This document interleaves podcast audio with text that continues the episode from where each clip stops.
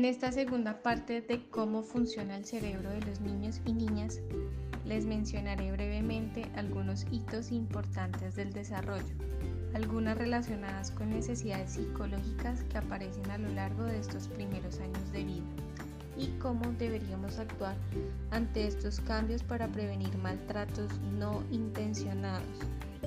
Es importante tener presentes los antecedentes durante el embarazo, durante el parto y después del parto, ya que esto también determina ciertas características en nuestros hijos e hijas. Una vez nace el bebé, empieza a, funcionar su cerebro primitivo, del que ya les hablé. Durante los primeros meses de vida, nuestros bebés dependen 100% de nosotros. Lloran para comunicar que tienen hambre, frío, sueño, entre otros. Nos sonríen para seguir forjando ese lazo de confianza entre madre, cuidador e hijo. Una vez inicia el gateo, aparece su necesidad psicológica de explorar y curiosidad. Empiezan a descubrir el mundo que los rodea, deciden hacia dónde quieren ir, encuentran diferentes estímulos que orientan su motivación para explorar. Por eso es tan importante adaptar los espacios de casa que sé que muchas de ustedes se han vuelto expertas en el tema. Las que no, es importante eh, que se informen. Los niños exploran y curiosean a través de sus sentidos. Quieren coger, quieren morder, saborear, oler y ver lo que está a su alcance. Y pues obviamente es algo que ven por primera vez, porque son cosas novedosas para ellos. Esa es su única intención, a diferencia de lo que piensan muchos padres frente a eso que tal vez quieren hacer males. Y es por eso que quiero que comprendan que durante los primeros años ellos se acercan a diferentes estímulos sin tener ni idea que pueden generar problemas como regar, rayar, romper, entre otros. No saben que el jarrón era de vidrio, ni siquiera saben que es vidrio, ni que se puede romper, ni siquiera saben que es romper. No tienen ni idea que es hacer un reguero, ni saben que eso tiene algún tipo de valor. Así que nuestra actitud y acción frente a esa primera experiencia, entre comillas desafortunada, no debe ser de gritos ni regaños, ni sino de comprensión y empatía. Si no quieres que vuelva a pasar, debes ser más precavido con lo que dejas a su alcance. Si por alguna razón lo sigues dejando a su alcance, es probable que el bebé, el niño o la niña siga repitiendo la acción. ¿Por qué? Porque encuentran en dicha acción algún tipo de placer o recompensa y eso motiva su conducta. Un ejemplo de ello es, es como cuando vamos a comprar un helado y nos ofrecen un sabor nuevo. Si lo probamos y nos gusta, probablemente, ¿qué sabor pedirás la próxima vez que vayas a comer helado? Seguramente el nuevo sabor, ¿verdad? Entonces así es como funciona la motivación en todos los seres humanos.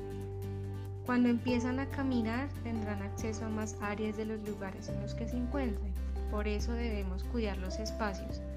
Ya no será suficiente con tener la rejilla corta para que no baje las escaleras, ya que estando de pie probablemente logre correr el pasador para salir. Entonces, a medida que van creciendo, hay que ir adaptando los espacios para evitar accidentes. Pero ojo, no debemos limitarlos como por ejemplo dejándolos en un corral todo el día.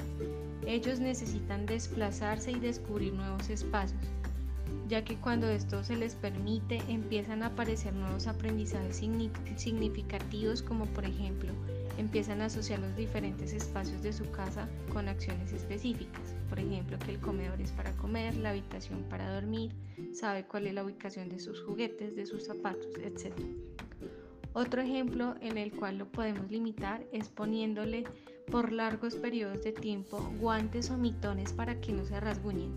Eso limita su necesidad de exploración táctil, no permite el movimiento libre de sus deditos y probablemente más adelante empiezan a tener dificultades con su motricidad fina.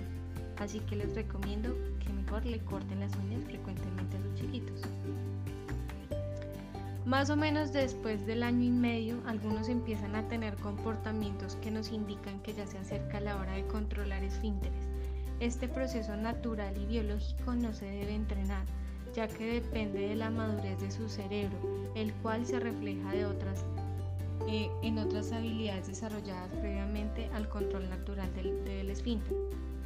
Después de los dos años su lenguaje verbal empieza a ser más extenso y claro, por lo que su valía tiene que ser alimentada, es decir, necesita ser reconocido por sus opiniones, sus habilidades, necesita ser aceptado por lo que es y es capaz de hacer.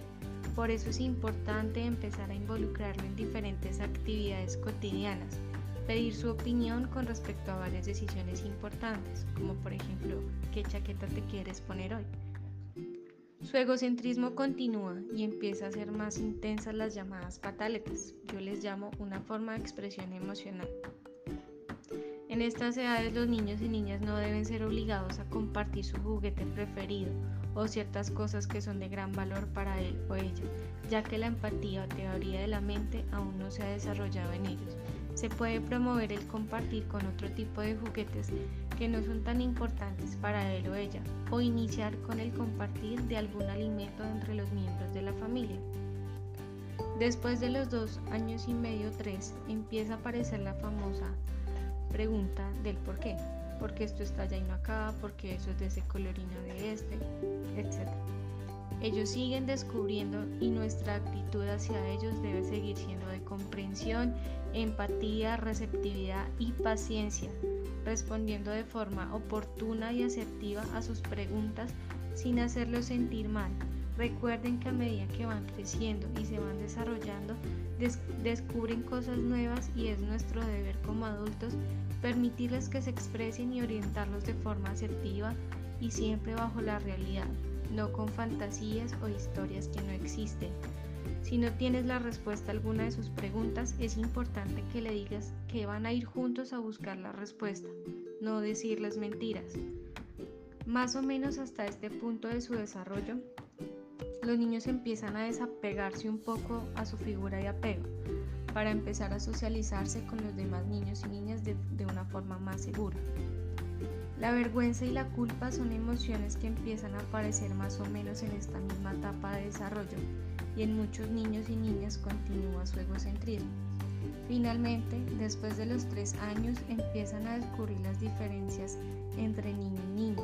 Aparece la curiosidad por las partes íntimas de su cuerpo y muchos de ellos las empiezan a explorar, sin maldad, Recuerden que están descubriendo algo que es nuevo para ellos, por lo tanto nuestra actitud como adulto frente a esa posible autoestimulación y no masturbación debe ser de confianza, cercanía y nuevamente de empatía para saber orientarlos. Así que quiero que se pregunten y compartan de ser posible en el grupo cuál creen que es el aprendizaje más importante de este tema tratado en esta segunda parte.